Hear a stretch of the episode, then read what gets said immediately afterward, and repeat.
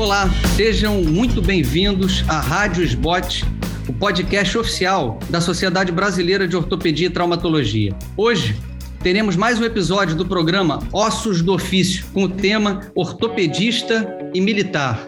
Como levar?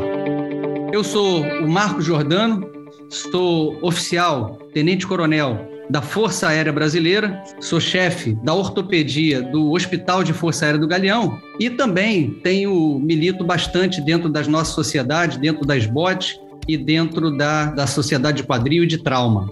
E tenho a honra de receber aqui dois amigos, né, que são pessoas altamente é, capacitadas para conversarem sobre tanto ortopedia quanto sobre a parte militar, que é o doutor José Paulo Gabi, que também é tenente-coronel médico, só que da, da Polícia Militar do Rio de Janeiro, é o chefe do Serviço de Ortopedia e Traumatologia do Hospital Central da Polícia Militar, um serviço tradicional aqui na cidade do Rio de Janeiro, e é ex-presidente da SBOT RJ e presidente da Comissão de Educação Continuada no próximo ano. E também, com igualmente amigo, doutor Leonardo Drummond, capitão médico do Exército Brasileiro, do EB, preceptor do Serviço de Ortopedia e Traumatologia do Instituto Dr. José Frota, famoso Frotão de Fortaleza, e do Hospital São Camilo, e é o atual presidente da SBOT Ceará. Eu acho que o, o papo vai ser, apesar da gente falar sobre militarismo, a gente não vai utilizar o, as referências militares, a gente vai se chamar de maneira bastante descontraída e para poder aproveitar ao máximo esse papo. E aí eu queria já começar perguntando para o meu amigo Zé Paulo. Zé Paulo, como é que, como é que funcionou isso assim? O que, que te motivou a entrar para a Polícia Militar e conciliar a tua carreira médica com a carreira da polícia? Bom, Marquinhos, primeiro uma honra, um prazer estar aqui falando com você, falando com a Rádio Sbot, com o Léo também, né? E agradecer a SEC pelo convite.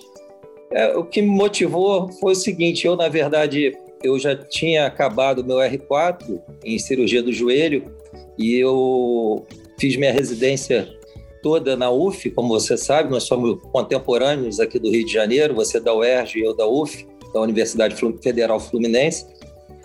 E o meu, eu, tinha, eu tenho, tinha um staff, né, que era o Júlio Matias, que era oficial médico também da Polícia Militar do Rio de Janeiro, além de ser médico do Hospital Universitário Antônio Pedro, né, onde eu, da UF, onde eu fiz a residência e eu era staff.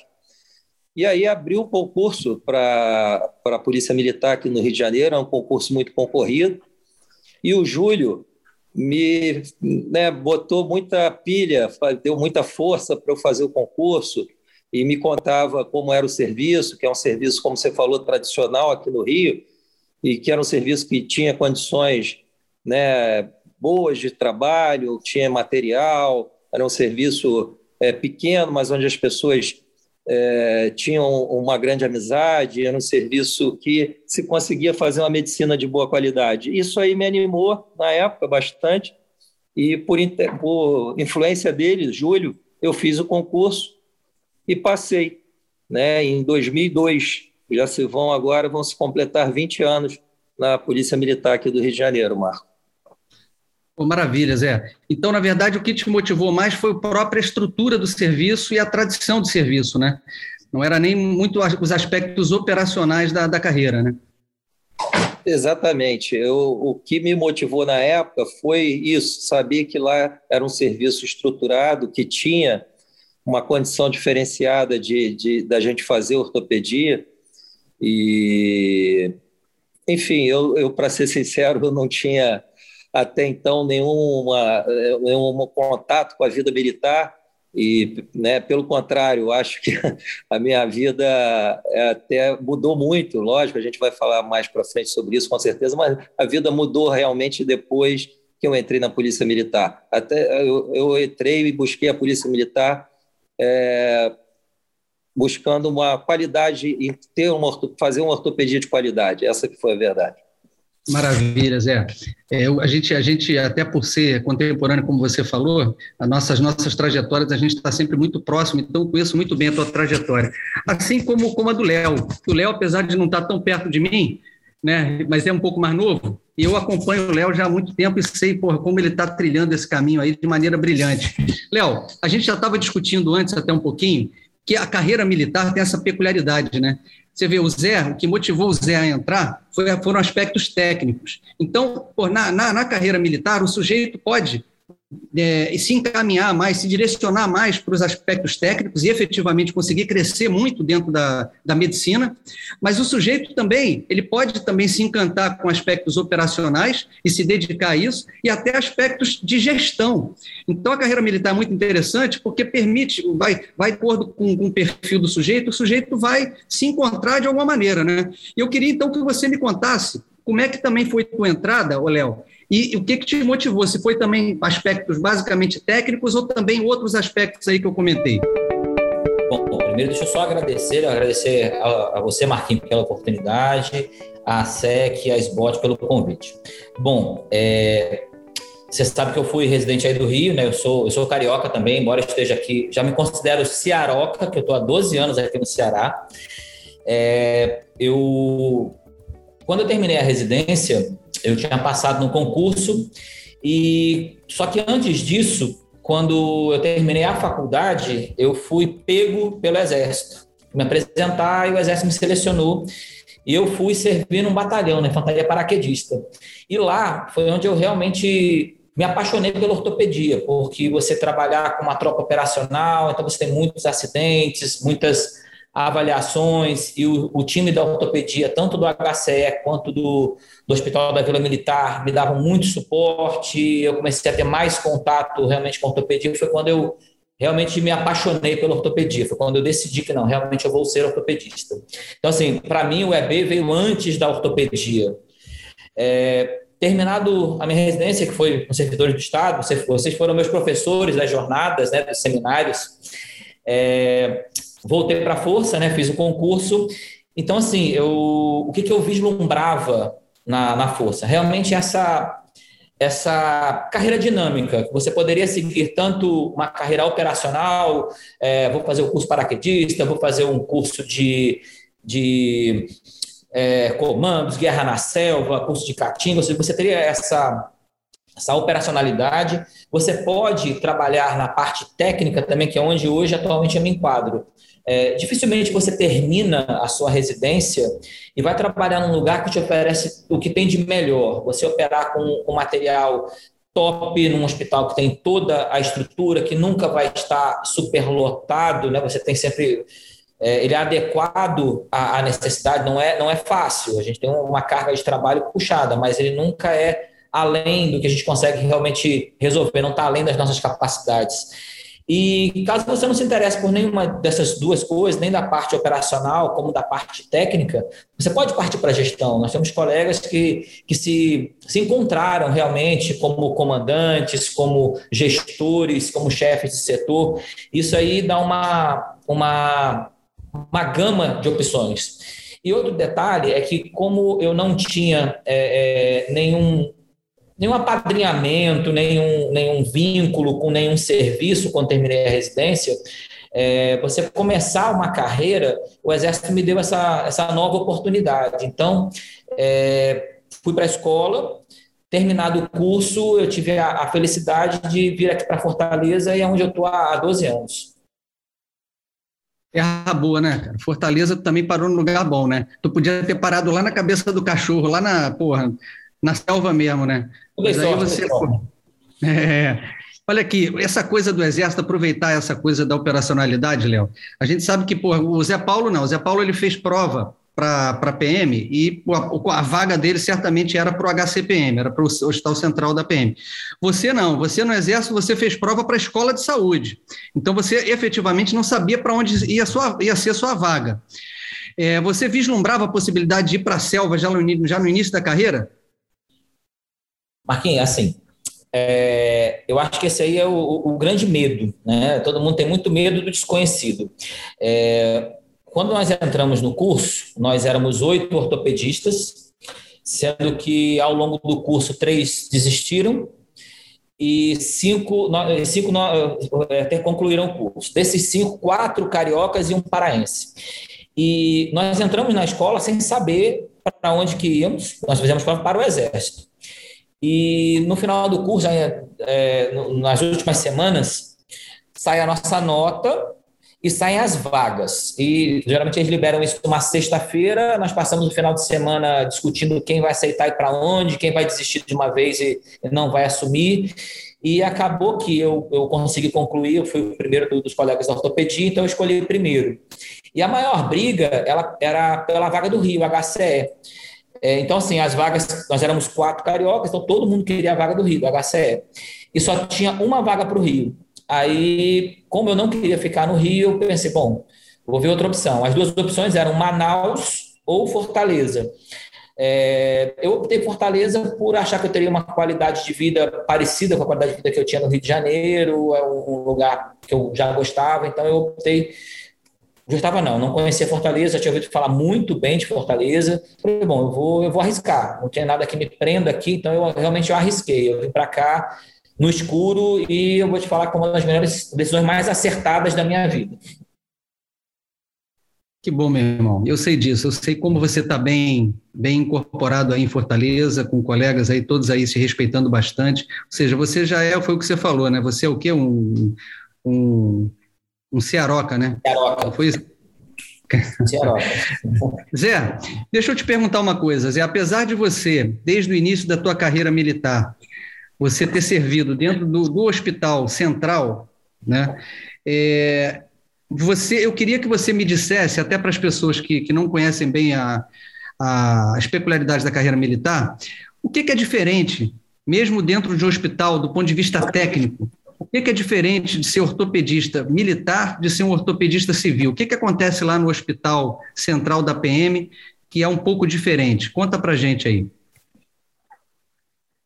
Bom, Marco, acho que assim, primeiro, é, como o Léo falou, você também sabe bem, a gente tem toda a formação é, militar, né? Quando a gente passa no concurso, a gente vai fazer toda a formação militar, o nosso curso, a Polícia Militar, e aí é um curso, na verdade, para você aprender é, o que é ser militar, né? aprender as normas da instituição, aprender toda a, a, a hierarquia a disciplina que rege a instituição, esse curso dura um ano. Né? E nesse período a gente, funciona, a gente trabalhava no hospital como estagiário. Né? É, e, na verdade, era, foi um ano para, como eu falei, aprendizado das normas militares. Indo para o hospital, aí sim, a gente, fora a questão técnica normal de médico, de, de, de dia a dia do hospital, é, tem, logicamente, a questão hierárquica, que a gente tem que é, passar a seguir, que, para quem vem da vida civil, é uma, é uma diferença grande. Né? A, gente, a gente, quando está no hospital militar, desde a far, do fardamento, a gente não usa branco, a gente usa uma farda, né? A farda, por acaso, da, nossa, da Polícia Militar é branca dentro do hospital. Mas, enfim, a gente tem que ter todo o fardamento, toda a hierarquia a ser seguida, toda a parte militar. Né? A gente tem, é, mesmo como médico, é, seguir a hierarquia dos colegas mais antigos, a última palavra, na maioria, tem que ser deles. Enfim, então tem toda essa adaptação que ocorre, né? principalmente no início. Era quando a gente é novo, entra na força, não está acostumado, está acostumado àquela vida de hospital, né? de uma coisa informal. E, lógico, há o respeito pelo staff mais velho, mas na, na, na, no militarismo é diferente. A gente não é só o respeito, a gente tem que seguir realmente a hierarquia. Então, isso tudo demora um tempo para você se adaptar. Eu, pelo menos, né, embora tenha feito esse curso de um ano, a gente demora um tempinho a, a, a realmente adquirir toda essa adaptação. É, mas eu vou te falar que eu acho que isso tem lado muito positivos. Né? E dentre eles, um lado que eu vejo muito positivo é que na polícia até hoje, né, tem, são 20 anos que eu estou lá, é, os pacientes que a gente trata, os pacientes que a gente opera, te conhecem pelo nome. Eles sabem, diferente do hospital é, público no geral, que ele não sabe muitas vezes quem foi o médico que tratou ele, que operou ele, o médico que viu ele no, no ambulatório. Lá funciona como se fosse, um, pelo menos na Polícia Militar aqui do Rio de Janeiro, a gente funciona como se fosse o nosso consultório privado. O doente sabe quem eu sou, me conhece, sabe o horário que eu estou lá, ele sabe que eu que operei ele, sabe o que foi feito. Isso é uma relação para a vida toda. Não é aquela relação que você operou, deu seu plantão e vai embora, acabou ali, só volta na semana seguinte na Polícia Militar não existe isso, né? como eu tenho certeza que na Aeronáutica e no Exército também não existe isso. Né? A gente é militar 24 horas por dia, sete dias na semana, além de ser médico. Então, é, essa relação de da gente criar uma proximidade com os outros colegas militares, né, e com os pacientes militares e familiares, é uma coisa muito legal também, é uma coisa que você vai aprendendo a ver, vai construindo essa relação, e é uma coisa que eu, eu prezo muito em ser médico da Polícia Militar. Perfeito, perfeito, Zé. Eu acho que a leitura realmente é essa, né? A gente acaba tendo que incorporar os valores militares. Eu costumo dizer, né, até para o pessoal mais jovem, que para a gente, particularmente, não, é, não foi uma coisa, não é uma coisa tão difícil, né? Porque na nossa época a gente já costumava pô, manter grande respeito às pessoas mais idosas, né? Então chamava todo mundo de senhor e tal. Então na, né, assim, não sei para essa turma, a turma mais nova, que, que eu não sei se tem um pouco mais de dificuldade de, de entender essa coisa da hierarquia. Mas para a gente, particularmente, da nossa geração, eu acho que era uma coisa meio que meio natural. Né? Eu, eu, na verdade, quando eu te perguntei também, Zé, eu queria também que você falasse sobre os desdobramentos, do ponto de vista técnico mesmo, é, sobre a questão das lesões por arma de fogo e, e, de altíssimo calibre. Mas a gente vai conversar, eu vou, eu vou, eu vou voltar a esse assunto, porque acho que isso é uma peculiaridade. Até mais do que a gente, eu e o Léo, nas Forças Armadas, você aí, por ser da PM do Rio de Janeiro, eu acho que você ainda se depara mais com essas lesões muito graves por, por, por, armas de fogo, armas de guerra mesmo, do que a gente, né? Quando está no nossos nos nossos ambientes ali hospitalares aqui nas nossas cidades, né? E a gente vai, vai explorar isso. O, o Léo, é, em relação a essa coisa da, dos valores militares, né? a gente sabe que a carreira militar é pautada basicamente na hierarquia e na disciplina. Né? Você, você teve dificuldade ou você achou que isso fosse uma, foi uma coisa natural para você? Marquinhos, é, eu fico brincando com, com, até com meus residentes, dizendo o seguinte: quem sobreviveu a uma residência de ortopedia não tem problema nenhum para entrar nas Forças Armadas, porque a, a, o sarrafo é alto do mesmo jeito. Então, é bem parecido o, o curso de formação com um R1. Como o professor Gabi falou, realmente é o nosso curso de formação são nove meses, ou seja, acaba virando um ano por conta de férias, etc., mas são nove meses o curso. E nesse curso, é, a gente quase não pisa em hospital, realmente o curso é, é, é como se fosse um batalhão na escola de saúde, então nós vamos a, a conhecer a AMAN, então tem muita, são três ou quatro campos, então tem várias atividades que são pertinentes ao uso da, da, da farda verde-oliva. Mas eu acho que quem, quem, quem, passou por uma residência que foi com sarrafo alto, como é a da ortopedia, não, não costuma ter nenhum problema com isso, não. Quanto ao convívio lá, uma coisa que o Gabi falou que é bem interessante é, é, é, sobre os relacionamentos. Existe um relacionamento interpessoal que deve, é, sobre os profissionais do hospital que ele deve sim ser pautado em hierarquia disciplina, existe um chefe, existe um comandante, existe uma patente, Porém, no nosso dia a dia, ah, existe uma relação muito também de confiança e respeito pelo profissional. Ele, esse, esse respeito pelo profissional ele acaba sendo maior do que a patente, muitas vezes. E esse relacionamento com os pacientes também é bem interessante, porque é, eu faço quadril, então a, a, muitos pacientes que eu indiquei tratamento conservador há 5, 6, 7 anos atrás estão vindo agora me procurar para fazer as próteses, já tem mais de 30, 40 consultas comigo. Então, assim, existe realmente um relacionamento. Muitos pacientes que, que já tinham indicação de artrose, eu mandei fazer bariátrica para poder perder peso, já perderam a indicação porque estão bem, é, pelo menos no momento. Então, assim, existe uma, uma relação os pacientes perguntam pelas minhas filhas, pela minha esposa. Então, é, isso é, é, bem interessante, é, peculiar, é, é, uma peculiaridade. Tanto é que nós brincamos que se a, a, família militar acaba virando a nossa, realmente a nossa casa. A gente passa muito tempo lá, é, a gente se dedica muito e os pacientes eles, eles sentem isso e, e cria essa realmente proximidade. Olha aqui, é, eu achei interessante que os dois comentaram sobre essa diferenciação, essa medicina talvez um pouco diferenciada que a gente encontra nos hospitais militares.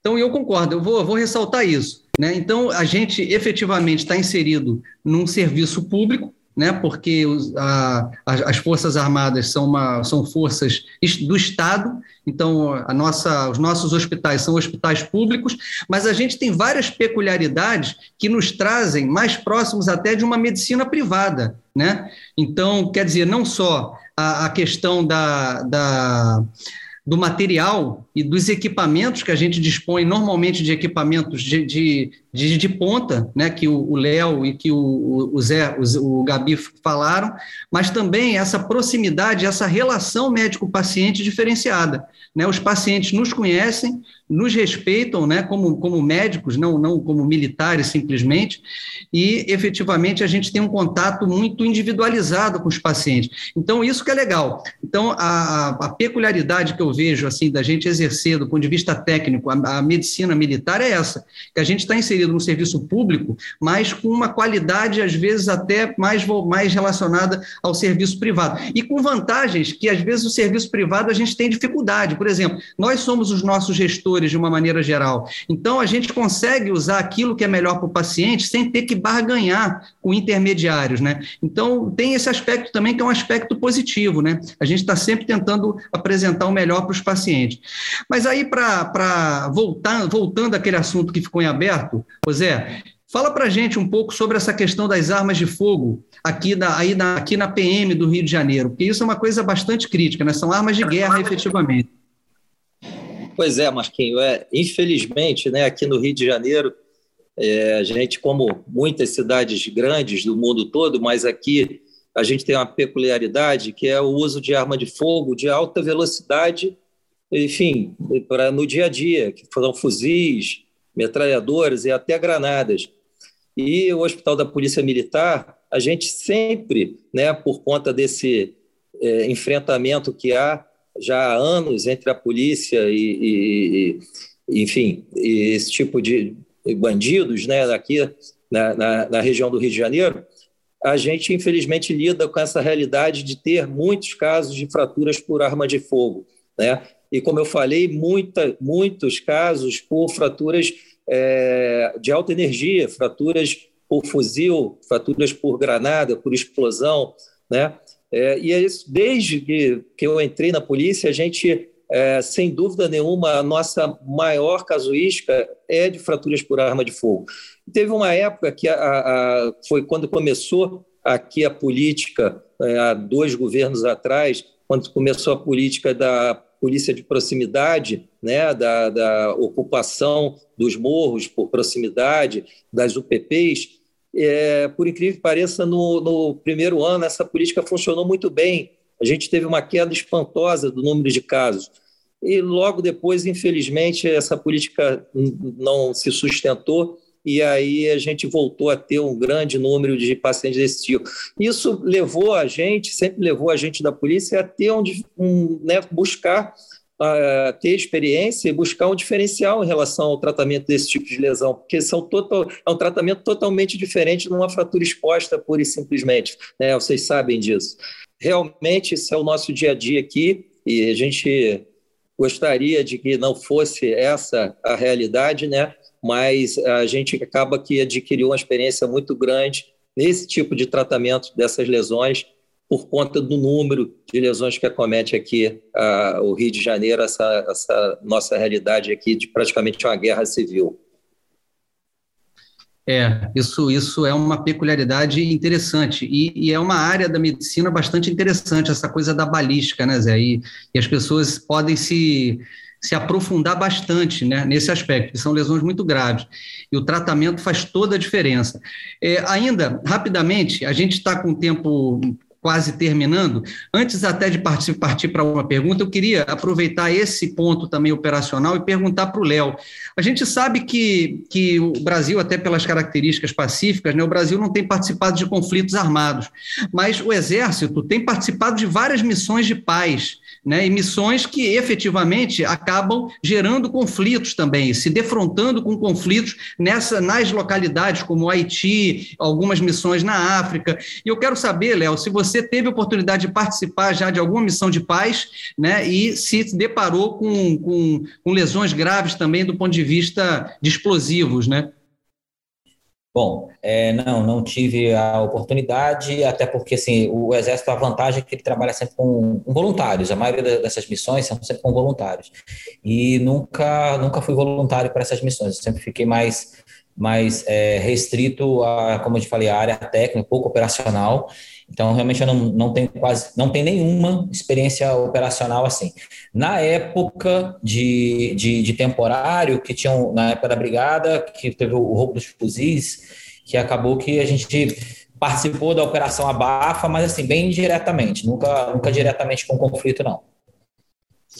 É, e tem, tem também as missões de manutenção da ordem na, dentro das cidades, né? Que isso aqui no Rio de Janeiro é bastante frequente e, e as tropas elas ficam ali no, no, no, nos sopés das favelas então, teve, teve bastante conflito também nesse sentido, né? Bom, mas aqui, então vamos. E, e também tem esse, esses, esses outros desdobramentos que a gente falou, a parte operacional. Então, o sujeito mais novo, ele pode se, se deslumbrar com essa parte operacional. E tem missões humanitárias, né? Que a gente falou de missão de paz, mas as Forças Armadas, é, eu vou puxar agora a sardinha até também mais para a gente, é, para a aeronáutica, é, a gente faz missões o ano inteiro, são missões efetivamente para atender a, as populações carentes, populações então a gente tem as missões ACISO na Amazônia, vou, o Léo vai comentar também. Então a gente tem missões também quando tem grandes, grandes catástrofes, né?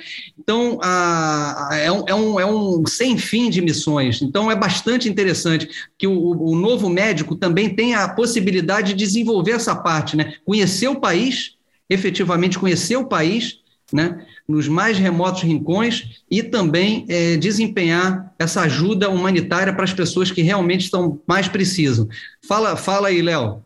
Bom, falando sobre, sobre ajuda humanitária, missões de paz, é, atualmente o Exército está envolvido na missão da, da acolhida, que estamos em Pacaraima fazendo atendimento à população que está imigrando, enfim, é, sempre vão clínicos, obstetras e pediatras, está tendo uma, uma escala nacional. Então, assim, todos os médicos que são, praticamente todos que são clínicos, pediatras e ginecologistas estão participando da missão, é ocorre um revezamento. Você vai, passa duas, três semanas lá volta aí no ano seguinte novamente, porque é uma necessidade muito grande do Exército que está junto com as outras forças armadas, que a aeronáutica também esteja participando, e a marinha, mas o, o grosso do efetivo é nosso, né?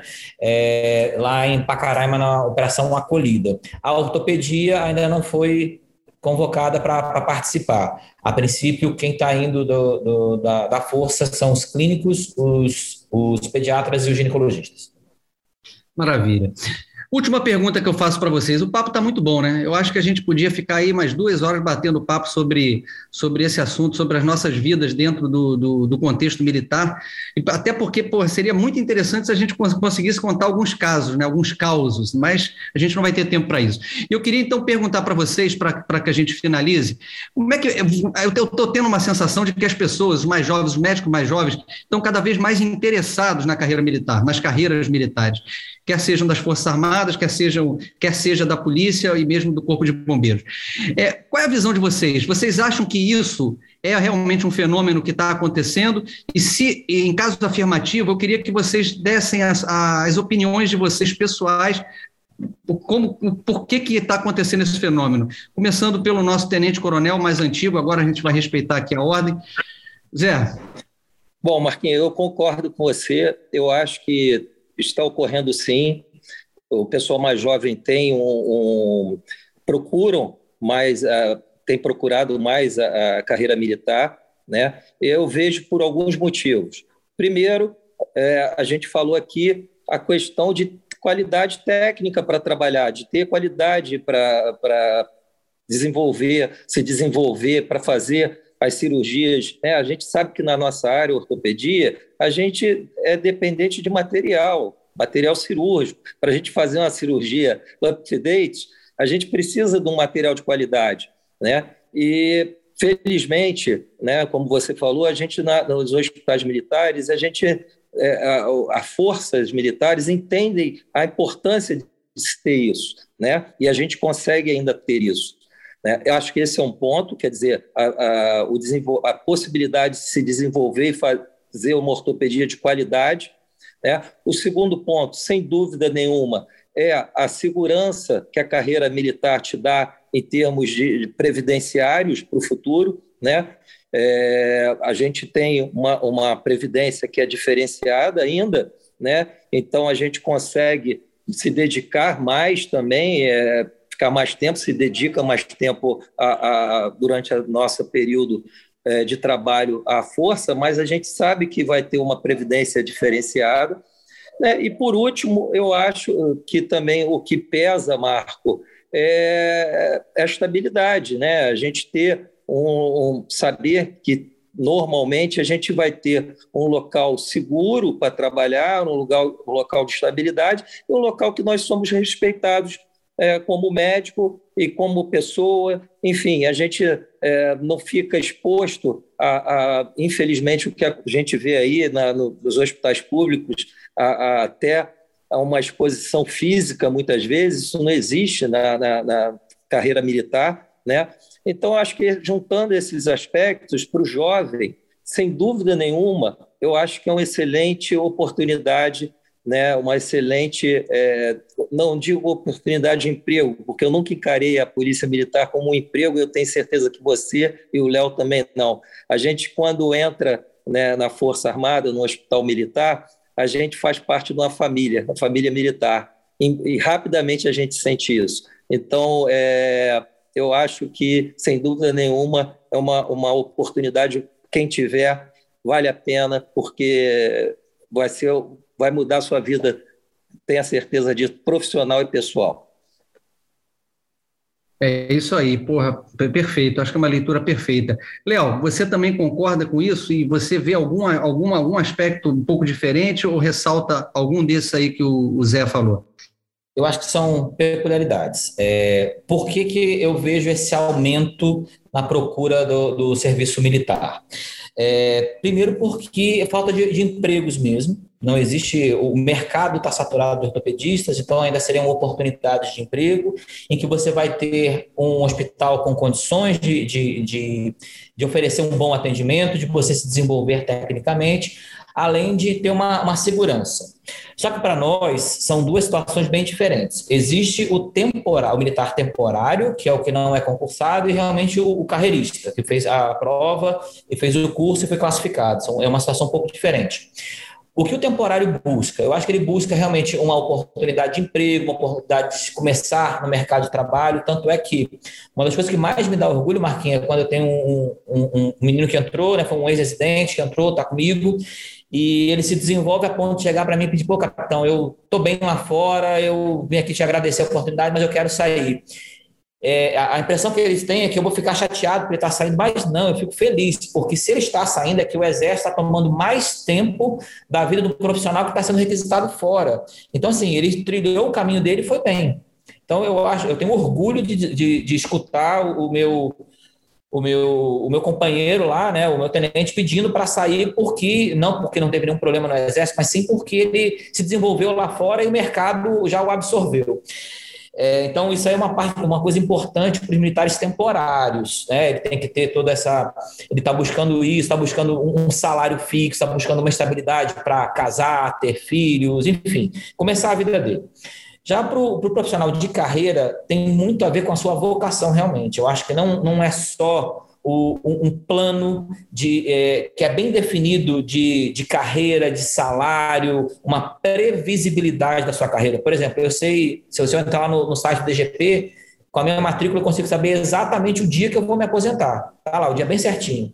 Então, assim, é, a carreira militar tem essa previsibilidade, eu sei quanto eu vou ganhar daqui a 10 anos, né, com os aumentos, mas enfim, eu, eu sei quanto é o salário de um, de um, coronel, ou seja, eu tenho toda uma carreira definida. Se eu, Deus me livre guarda, eu estou aqui, sair de casa, sofrer um acidente, a minha família, a minha esposa, minhas filhas, elas vão estar seguras. Então, assim, mas fora isso, existe a vocação, porque você passar 30, eu vou passar 32 anos e 7 meses usando farda, se você não gostar do que você está fazendo, você vai sofrer muito. Então, eu acho que você tem que ser feliz no seu ambiente de trabalho. Então, para quem vai começar como temporário, eu acho uma excelente pedida. Você vai conhecer as Forças Armadas, você vai se desenvolver profissionalmente no hospital, que vai te dar condições. Se você quiser se aventurar para a parte operacional, você tem várias oportunidades, vai conhecer o Brasil, vai participar de missões. E aí para a gestão, você vai ver como funciona realmente uma gestão séria porque uma característica da, da, da, gestão militar é que realmente quem erra vai ser punido, isso não pode acontecer, então, assim, realmente nós somos bem, bem chatos e rígidos com isso. Eu acho que você tem oportunidade para tudo. E se você quiser ser carreirista, você tem que ter essa vocação, então você vai sofrer todo dia. Isso aí eu, eu vejo alguns casos acontecer, é, acontecer isso com, com alguns colegas e realmente é, é, é sofrido você passar 30 anos, 32 anos fazendo uma coisa que você não gosta. Pô, maravilha. Então, você falou de vocação e o Zé, o Zé Paulo falou de família. Então, vou finalizar falando para os mais jovens o seguinte: você que tem vocação, venha para a família militar. Você não vai se arrepender. Chegamos ao final, então, de mais um episódio da Rádio Sbot podcast oficial da Sociedade Brasileira de Ortopedia e Traumatologia. Todas as edições estão disponíveis no site www.sbot.org.br e também nas principais plataformas de streaming. Vale a pena a visita. Nos vemos então no próximo episódio. Até lá!